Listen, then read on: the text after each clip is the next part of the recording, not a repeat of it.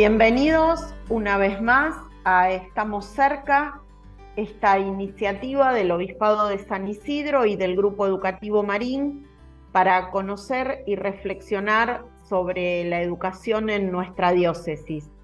Hola, Padre Maxi, bienvenido. Muchas gracias, Cecilia, y una vez más comenzamos nuestro programa en este día, en el marco del 9 de julio, en la celebración de la independencia, la celebración de nuestra patria, un momento siempre importante en la vida de nuestras escuelas, por lo que celebramos, por lo que recordamos, por lo que aprendemos y sobre todo también porque es bueno estas fechas patrias siempre poder eh, hacer que no sean solamente actos, sino también momentos realmente de verdadero aprendizaje. Por eso, como otras veces hemos hecho también ya en nuestro programa, conversaremos con Silvia Bortolotti para que nos ingrese en el clima del 9 de julio nos ayuda a profundizar y sobre todo a ver qué podemos vivir hoy de esta fiesta.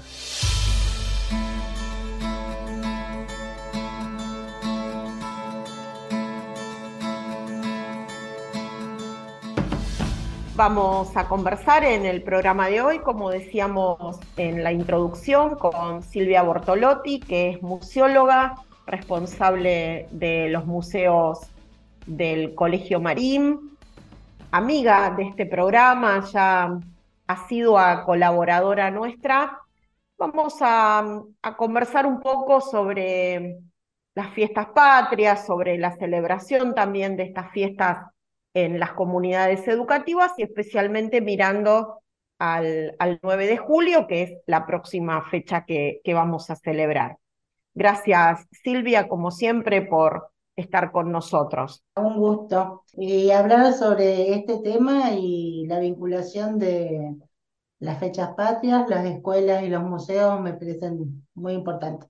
Silvia, para, para situarnos un poco, contanos eh, desde tu perspectiva, ¿qué significa el 9 de julio para los argentinos y el 9 de julio para celebrar en las comunidades educativas?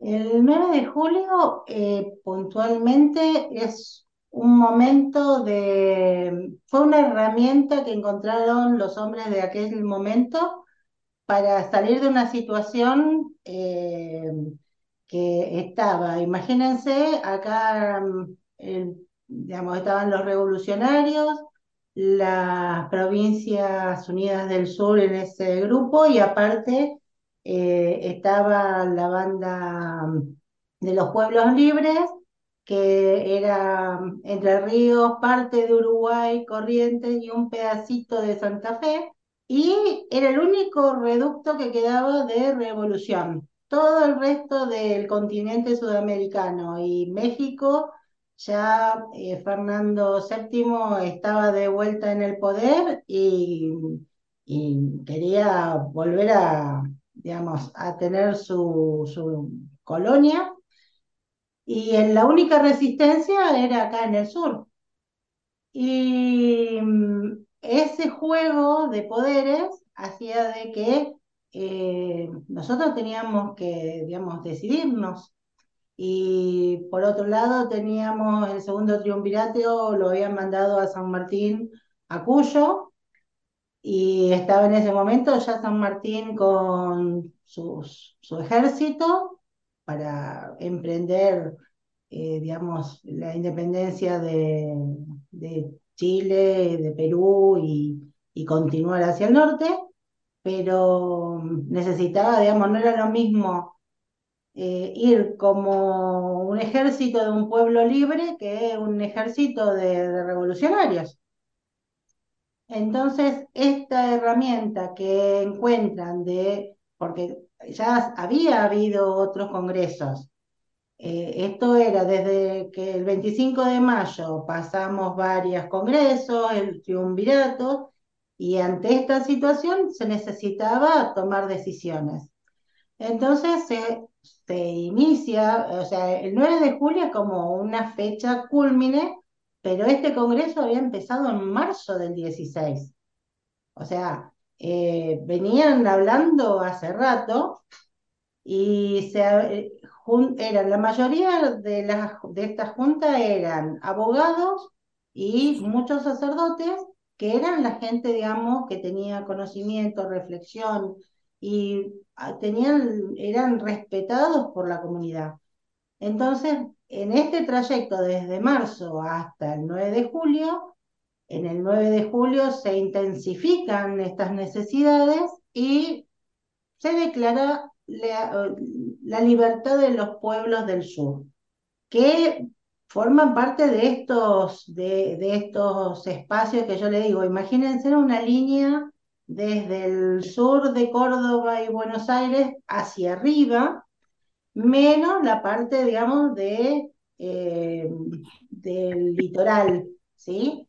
Entonces no es que éramos todos, éramos una gran parte que declaraba esa, pedía esa independencia, esa libertad. Y esto es lo que propició que después San Martín pudiera eh, iniciar su, su, gesta. Y llevaron muchos años, porque yo siempre digo, el 9 de julio nosotros declaramos la independencia y eh, distintos gobiernos lo puntualizó como para recordarla.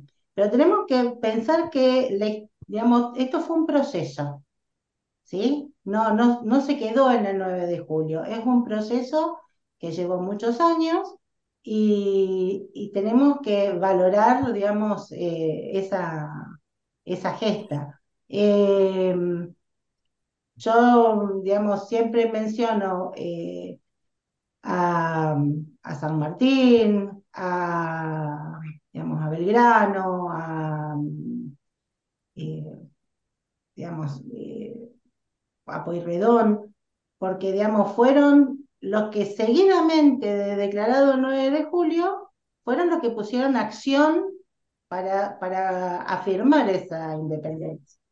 Entonces, eh, y bueno, eh, es, es importante eh, tener presente esto en las escuelas. recordarles que esto, hoy en día tenemos que seguir, digamos, reafirmando esta independencia, esta, esa búsqueda de libertad, de identidad, de soberanía. Eh, sigue, sigue todos los días, ¿no? Silvia, justamente eh, en esto de querer concretar estas cosas para nuestras escuelas, en esto concretamente para San Isidro, para nuestra zona norte, ¿qué es remitirnos nosotros a la época de la independencia? ¿Qué significa? ¿Qué podemos encontrar? Bueno, acá en San Isidro tenemos un aula abierta, digo yo, porque podemos salir del edificio institucional escolar y podemos ir caminando por la Avenida Libertador y encontrarnos, por ejemplo, en Libertador y Primera Junta, ahí antiguamente había una posta o con bar o pulpería, donde hubo una reunión de, por ejemplo, San Martín y Pueyrredón. Si seguimos caminando, podemos llegar a lo que hoy es el Museo Pueyrredón, que en su momento fue eh, vivienda de Juan Martín de Pueyrredón. Y mm, también ahí fueron momentos donde, eh, eh, siendo digamos, director supremo, ¿sí? La, digamos, el Congreso del 9 de julio lo nombra Juan Martín de Pueyrredón, eh, director supremo, que un tiempito siempre piensan que se vino enseguida San Isidro. Un tiempito estuvo en Córdoba eh, como sede y después se vuelve acá a Buenos Aires. Y es ahí donde San Martín viene a pedir apoyo, eh, apoyo de todo tipo, económico, hablar de estrategias.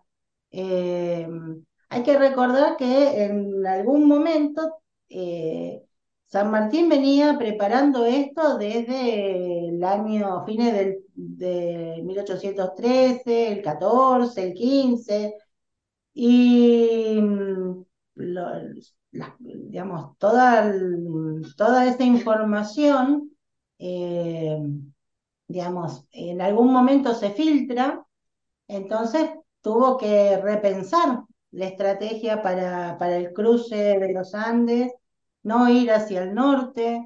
Eh, y bueno, con Juan Martín de Pueyrredón se, se planteaba todo esto.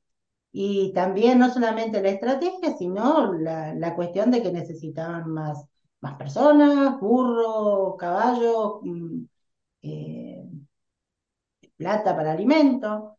Y bueno, ahí tenemos eh, un monumento natural, que es el Algarrobo Blanco, donde se dice que, que ahí se, se, sentaban eh, por las tardes a, dialogar.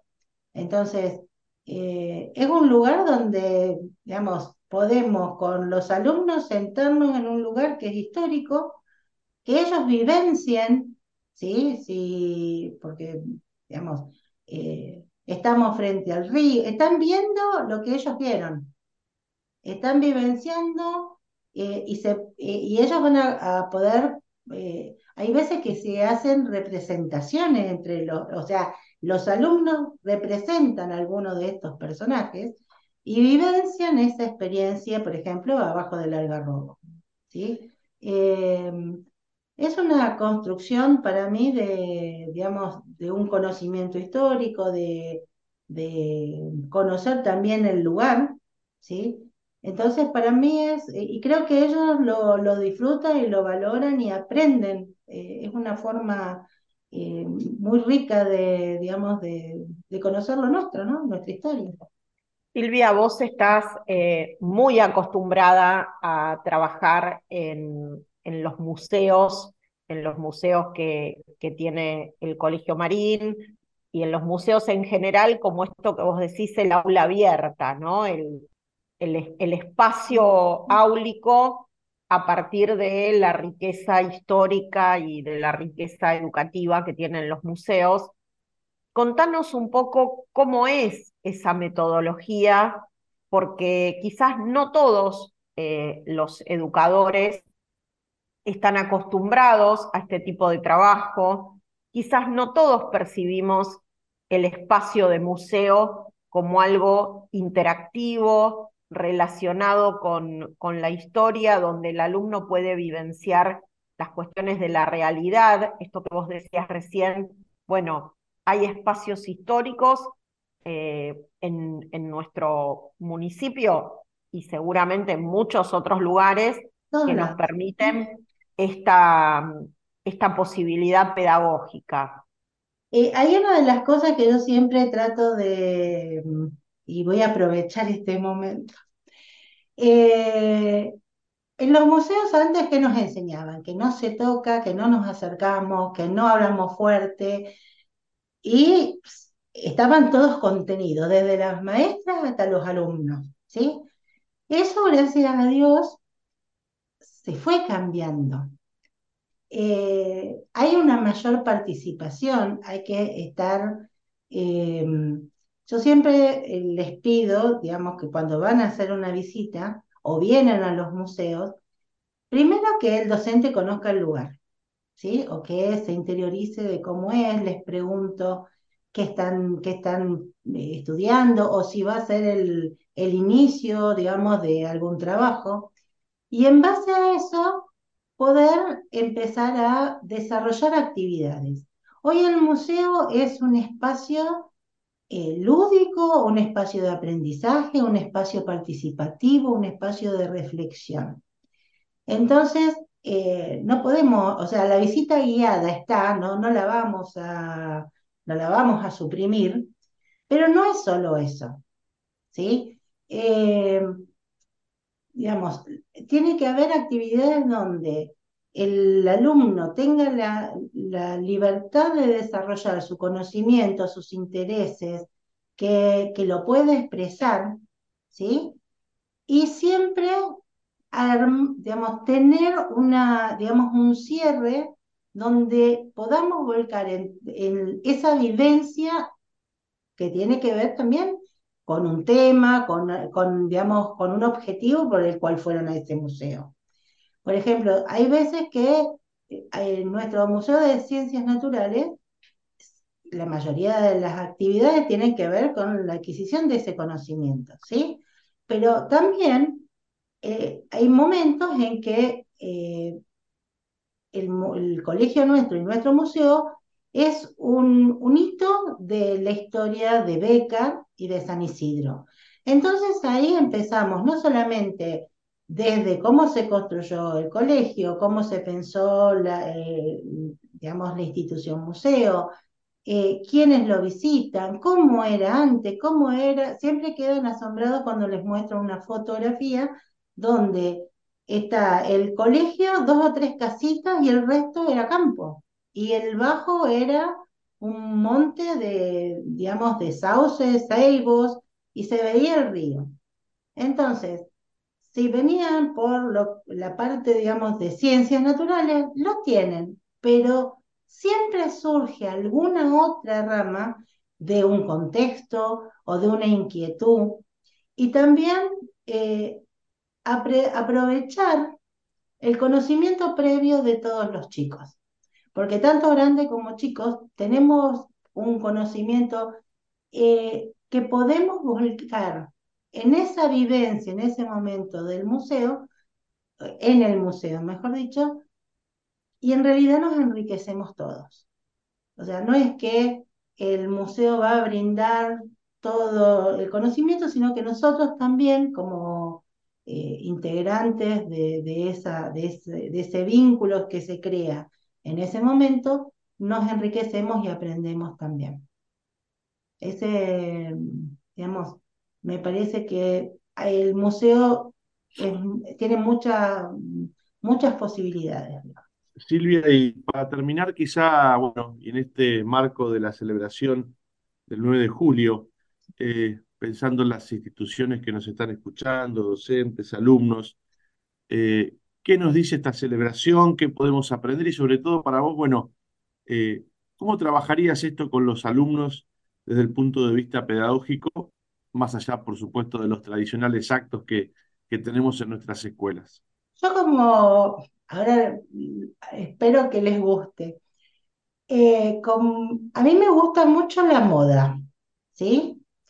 Y una cuestión que venimos arrastrando desde hace muchos años en los actos y el Museo del Traje hizo un trabajo maravilloso con respecto a la indumentaria de la época.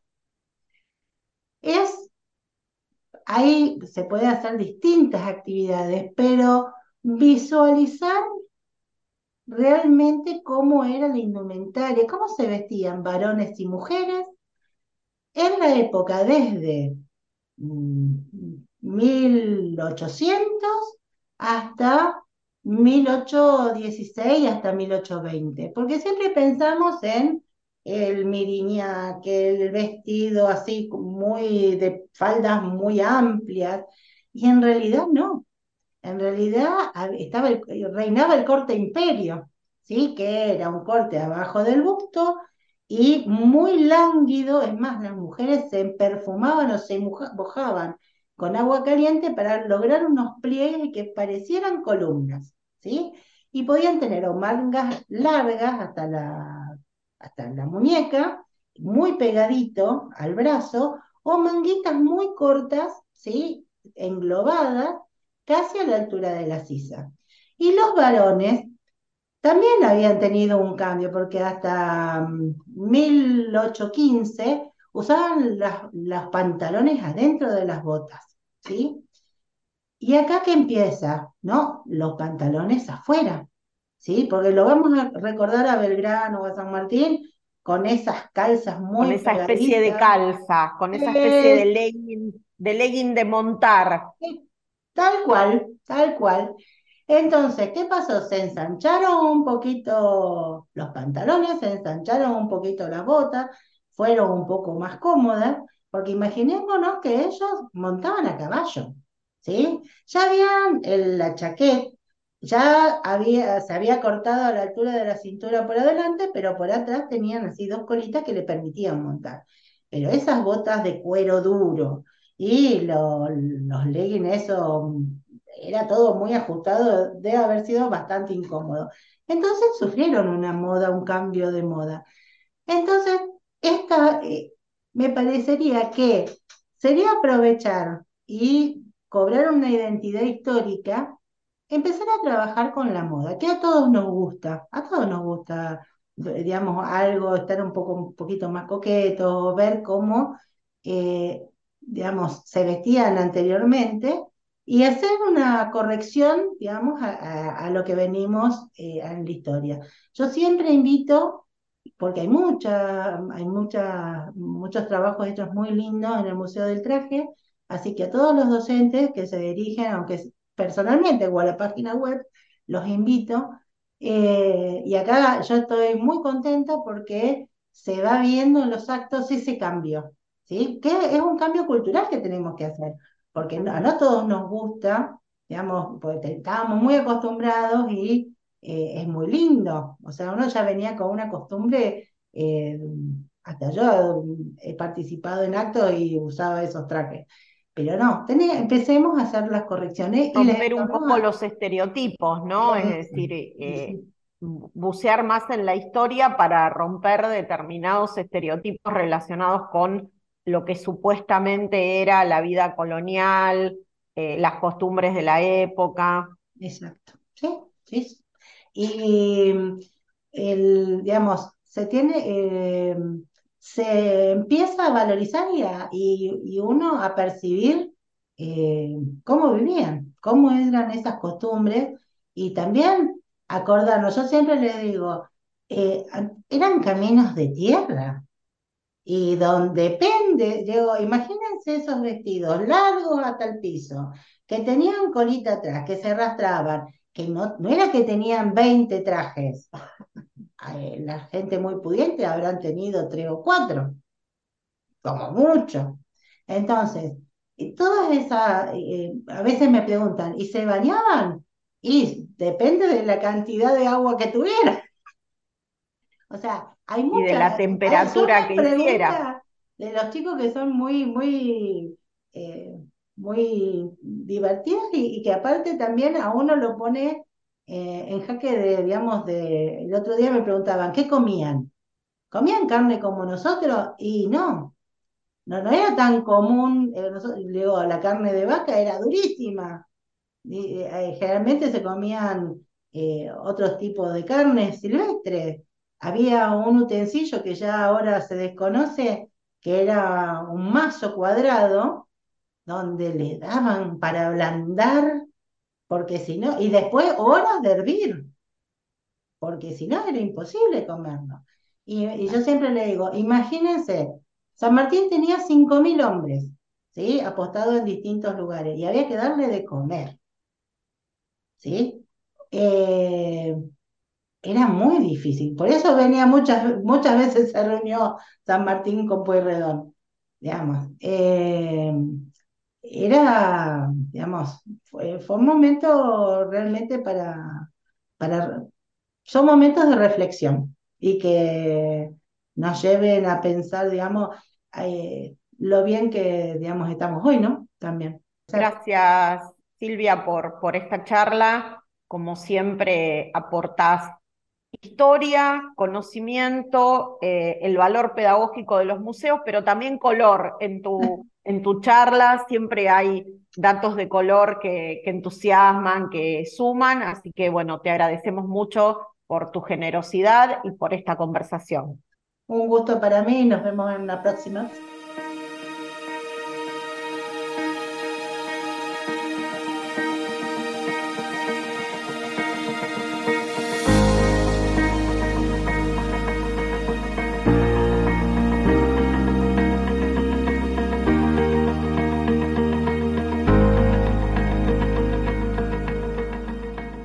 Bueno haber conversado con Silvia.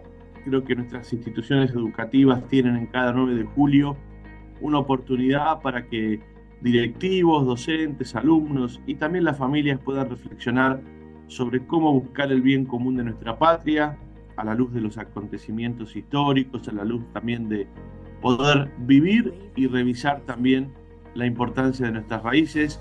Por eso creo, Ceci, que podemos decir que será el 9 de julio donde podamos eh, seguir aprendiendo cómo construir desde nuestras escuelas la patria que queremos.